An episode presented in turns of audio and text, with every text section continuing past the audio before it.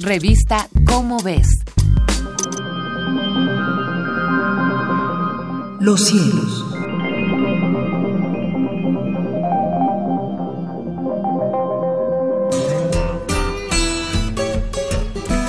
Soy José de la Herrán y tengo el gusto de presentar a nuestro gentil auditorio las efemérides astronómicas para julio, efemérides que publica la revista Cómo ves de la Universidad Nacional Autónoma de México. Estos meses son de lluvias y vientos fuertes, pero no por ello deja de haber noches despejadas que nos permiten disfrutar del cielo. En el hemisferio norte, a eso de las 22 horas, tenemos a la constelación de Hércules justo sobre nuestras cabezas. En ella se halla el M13, un cúmulo globular bellísimo, visible a simple vista y con binoculares, pues no digamos con el telescopio. Hacia el este se ve el triángulo de verano formado por las constelaciones Águila, el Cisne y Lira, cuyas estrellas principales son respectivamente Altair, Deneb y Vega.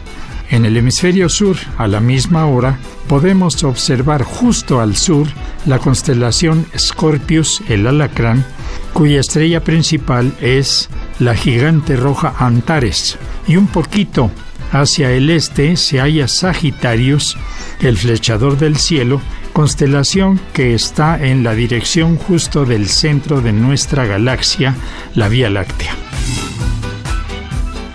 De lluvias de estrellas tenemos las delta acuáridas, esta está formada de pequeñas partículas, despojos del cometa 96P McHoltz, cuyas órbitas son muy excéntricas, además de muy variables. La Luna en creciente no afecta su observación. Las efemérides son las siguientes. El día 3, la Tierra en afelio a 152 millones de kilómetros del Sol. El día 5, la Luna en apogeo a 405 mil kilómetros de la Tierra.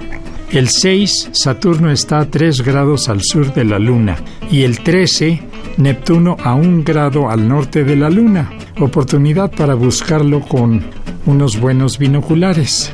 El día 16, Urano a 4 grados al norte de la Luna, igual para buscarlo con binoculares.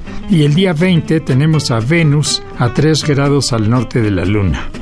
El 21, la Luna está en perigedo a 361 mil kilómetros de la Tierra. El 25, Mercurio en conjunción cerrada con la Luna y hay ocultación.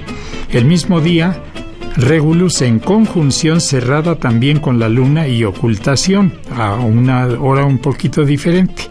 Y el mismo día 25, el Sol pasa por el cenit de la Ciudad de México. El 26, Mercurio está un grado al sur de Regulus. El día 27 es la máxima actividad de la lluvia de estrellas, las delta acuáridas, y el 29 tenemos máxima elongación este de Mercurio, visible en el oeste al atardecer. De las fases de la luna tenemos la luna llena el día 8, la luna en menguante el día 16, la luna nueva el 23 y en creciente la luna el día 30. José de la Herrán se despide de ustedes deseando a todos muy buenas noches, astronómicas por supuesto.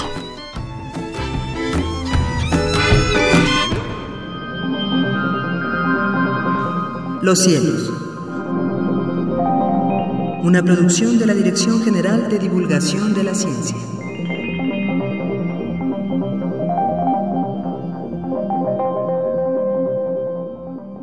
Revista Cómo ves.